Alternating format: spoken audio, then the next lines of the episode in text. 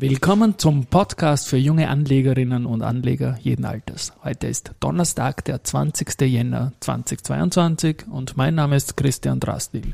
Beim Börse Social Magazine schreibe ich unter dem Kürzel DRA.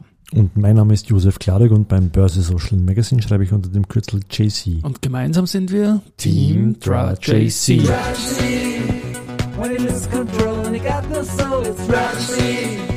When he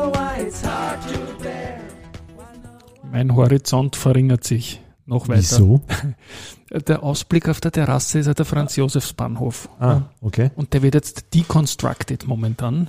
Da werden die ganzen Glaspaneele jetzt, die Aber ich sehe. verringert er sie dann oder erweitert er sie? Na, der Ausblick verringert sich momentan, weil ich weniger sehe von dem Gebäude, vielleicht Ah. mehr Himmel dafür, ja. Okay. Aber es hätte ja ein Hochhaus gedroht, das kommt jetzt nicht ganz so wild, aber es wird jetzt spannend sein natürlich, was da passieren wird. Auf jeden Fall die Zentrale der ehemaligen CAIB, das Emissionshaus Nummer eins ever, das wir in Wien gesehen haben, wird jetzt mal deconstructed. Ja. Dann hat es mich nochmal gerissen, da ist auf, auf LinkedIn gewesen, ähm, Talking brings people together, Raiffeisen und, und Erste Group. Haben wir gedacht, um Gottes Willen, hoffentlich wollen die nicht fusionieren oder so, weil ich mag das schon im Immobiliensegment nicht. Die sollen ruhig alle extra gelistet bleiben. Eine, eine, eine CA-Immo, eine erste Immo, eine, also eine S-Immo, beziehungsweise eine Immofinanz natürlich. Ähm, War im wir seit Mann, ne? Warimbex, ja, wir haben ja schon gesehen, was äh, wie eine Convert oder direkt in der Nachbarschaft hier oder auch eine Buwok fehlen kann verschwinden kann. Dann und wie weg die dann auch sind. Also insofern hat sich das erste Redet mit Raiffeisen dann aufgeklärt, sondern sie supporten gemeinsam eine Kampagne Du plus ich Österreich ist gleich Österreich vom Roten Kreuz, also eine gute Sache. Und der Hashtag heißt Lasst uns reden. Ich gesagt, ja, gerne, gerne, aber bitte nicht über Fusionen, was sie Dem Roten eh- Kreuz sind heute 550.000 äh, Adressen gestohlen worden, habe ich gehört. Echt? Ja, ja, irgendeine Wahnsinn. riesen Datenklaue in, das der ich da. Schweiz irgendwie oder so. Hab's noch nicht ganz verstanden, aber pff, heftig.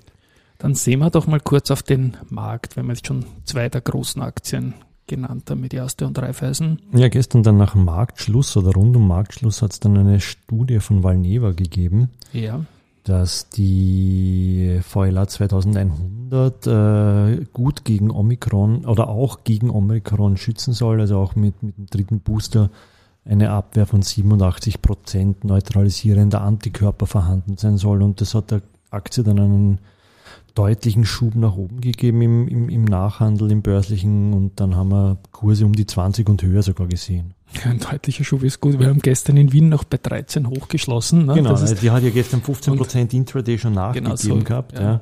und ich habe da beim wirklich mit Glück den besten Wikifolio-Trade in meiner, glaube ich, jetzt neunjährigen Geschichte dort gemacht, weil ich zum Mittag um 13 irgendwas gekauft habe und dann um 19 irgendwas verkauft habe, acht Stunden später. Das war pures Glück, das konnte man nicht antizipieren, aber ich denke mal, wer nicht investiert ist, kann auch kein Glück haben in dieser Hinsicht. Und ja, es war ein Intraday-Trade und ich glaube noch nie in meiner Wikifolio-Zeit und überhaupt noch selten habe ich außerhalb von Optionsscheinen, wo ich auch schon schnell 100% verloren habe, oder Optionen ähm, so einen Return gemacht. Die Kepler Chevreux hat dann heute auch in Research rausgegeben zu Valneva und hat ein Buy äh, ausgegeben mit 24 Euro Kursziel. Ja. Die Aktie hat dann heute, also nach, nach der Börse vorbörslich dann wieder korrigiert und äh, ist aber trotzdem immer noch im Bereich 16,50, 70, 17 Euro in etwa Ja. Moment. Ja. Also ich glaube, dass sich die, die Aussichten für die Firma damit dramatisch verbessert haben, weil sie warten auf die Zulassung und mit solchen Studien, auch wenn der Sample mit 30 relativ klein ist, aber dafür ist der Prozentsatz der Wirkung sehr hoch, ähm, glaube ich doch, ähm, dass das die Chancen ein bisschen erhöhen kann und auch wird. Also alles Gute in diese Richtung. Und in einem Podcast, den ich wirklich sehr schätze und offenbar nicht nur ich, weil der Podcast ist Nummer eins in unserem Branchenpodcast in der Dachregion, der heißt Alles auf Aktien. Äh, ist ein Podcast von der Welt, äh, wird gemacht von Nando Sommerfeld und Holger Czepitz und wirklich hervorragend und ich bin auch immer wieder in Kontakt mit dem Holger Czepitz. Und die haben Valneva als Kimmich-Aktie benannt. Die Die, die, Kimmich-Aktie. die Geschichte mit dem Bayern-Spieler ist bekannt. Ähm, Totimpfstoff-Fan gewesen, dann hat er Corona gehabt. Der dürfte offenbar immer noch sein, der Totimpfstoff-Fan. Und ja, also die Kimmich-Aktie. Ja, vielleicht kommt noch mehr Djokovic-Aktie auch, ja. Der hat sich gestern im Übrigen bei einem Biotech-Unternehmen in was du alles weißt. Ja, das habe ich dann gestern zufällig aufgeschnappt. Der hat sich bei einem Biotech-Unternehmen in Dänemark beteiligt, die äh, auch an einem irgendeinem Wirkstoff gegen Covid äh, äh forschen. Ja, hat er 80 Prozent übernommen der Firma. Ja. Spannend. Ja, aber spannend, es ist nicht spannend. gelistet, die Firma, wieder Sie ist nicht gelistet ja. und er ist auch nicht im Turnier nach genau. wie vor und wird auch nicht mehr einsteigen. Ähm, der Markt selber liegt heute gemessen an dem ATXDR ähm, knappes Prozent im Minus, aktuell bei 8016 Punkten. Das heißt auch, ohne dass ich jetzt nachschaue, dass der ATX sicher wieder unter 4000 Punkten ist, mit ja. dem Divisor, den wir jetzt momentan haben.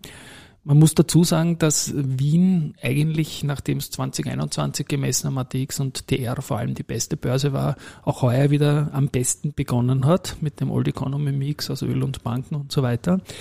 Ähm, international sind viele Börsen, so wie der Dow und die Nasdaq, bereits im Minus und zwar gar nicht so wenig. Wirklich? Ja, ja, okay, ja gar, nicht. gar nicht so wenig. Wir schauen ja auch zusätzlich darauf,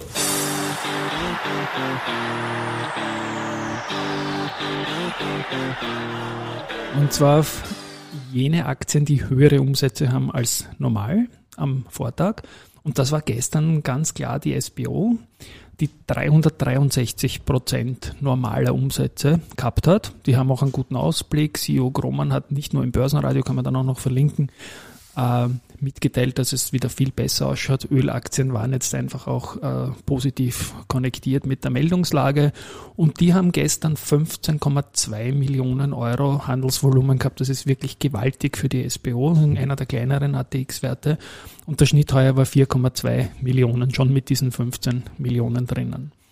Und auch sehr spannend, da hast ja du gestern avisiert, dass du nach der Folge nachschauen wirst, das genau. du auch gemacht hast. Habe ich dann auch getan, genau. Wir haben ja gesagt, dass die UBM 1,7 Millionen am Dienstag hatte und das war, wie du dann recherchiert hast, tatsächlich der höchste Umsatz in der Geschichte der UBM, also äh, für also alle Daten, die uns mhm. vorliegen. Und auch davor, weiß ich jetzt schon vom Unternehmen, haben wir dann ja, gefragt. Okay, ja, ja und, und äh, was mir dann eben noch aufgefallen ist, dass in Wahrheit in den, die letzten fünf Einträge, die, also die Top 5 dieser Umsatz äh, Maxima bei der UBM in einem Zeitraum vom 26. November 21 erst weg sind. Also ja. innerhalb von knapp 30 Handelstagen in etwa, ja. Das war kurz nach unserer Covergeschichte mit Thomas Winkler, wo ja. die Holzgeschichte, die er nicht bei uns aufgedeckt hat, aber auch nochmal ausgerollt hat. Nein, das ist ein zeitlicher Zufall. Aber es ist schon so, dass sich die UBM ja neu erfunden hat. Und wir haben da auch Kontakt gehabt, äh, diesbezüglich, was die Umsätze betrifft, in einem Recheck mit dem Chef der Investor Relations dort, mit dem Christoph Reiner. Und ja, der weiß von dem Umsatz am Dienstag folgendes, nämlich dass es über Morgan Stanley abgewickelt worden ist. Und das kann man im Bloomberg nachschauen.